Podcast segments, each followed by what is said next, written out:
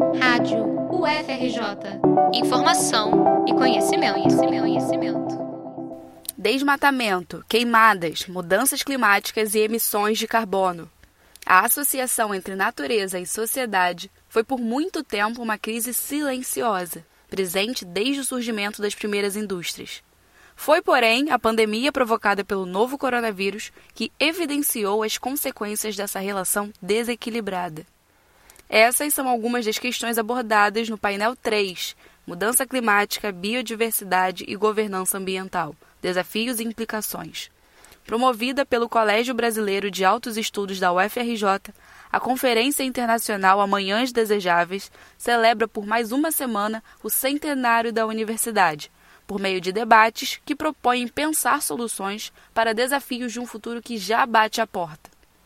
A financiarização do patrimônio natural é prova de que o ser humano ainda está longe de transformar a sociedade consumista em uma sociedade sustentável, que tem no elo entre desenvolvimento e preservação ambiental seu principal eixo.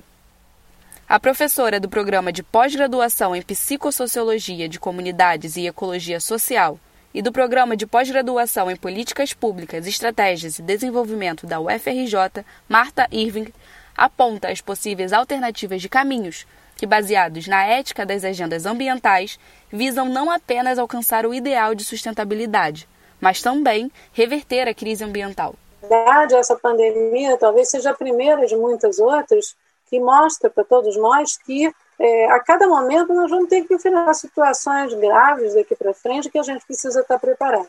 Então, o primeiro caminho é entender que a gente estava na rota errada e que essa rota ia nos levar para uma situação cada vez mais grave.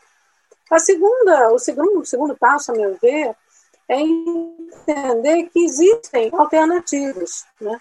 Essas alternativas não significa é, radicalizar e imaginar que de um dia para o outro a sociedade vai deixar de é, de consumir, isso é uma ilusão, ela vai deixar de existir segundo alguns parâmetros com os quais a gente está habituado, mas é entender que dessa maneira não é mais possível, que nós precisamos mudar essa nossa forma de viver e existir, que é baseada muito na ideia do ter humano e não do ser humano.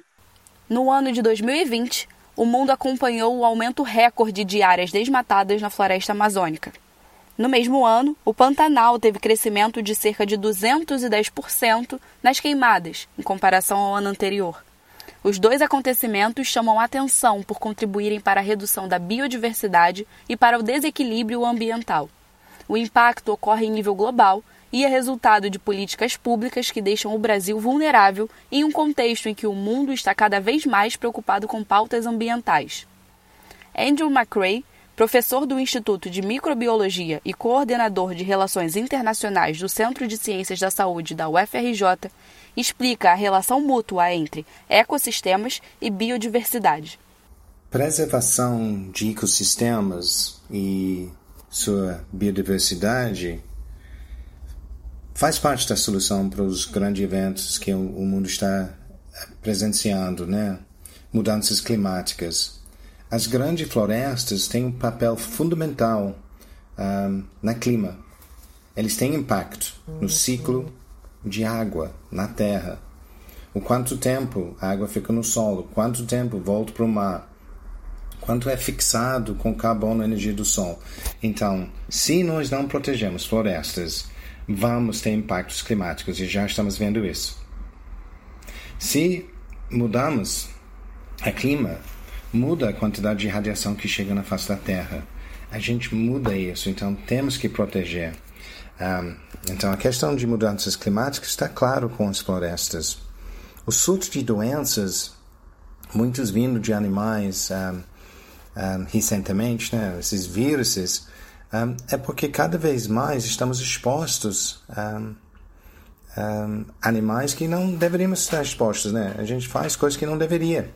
O painel desta terça-feira, dia 11 de maio, se inicia às 9h30 da manhã e conta com a participação de três convidados internacionais: Jean-Philippe Pierron, da Université de Lyon, Patrick Viverret, do Institut de Futur Souhaitable, e Thor Benjaminsen, da University of Life Sciences. O evento tem transmissão ao vivo pelo canal do Fórum de Ciência e Cultura da UFRJ no YouTube. Reportagem de Caroline Nunes, para a Rádio UFRJ.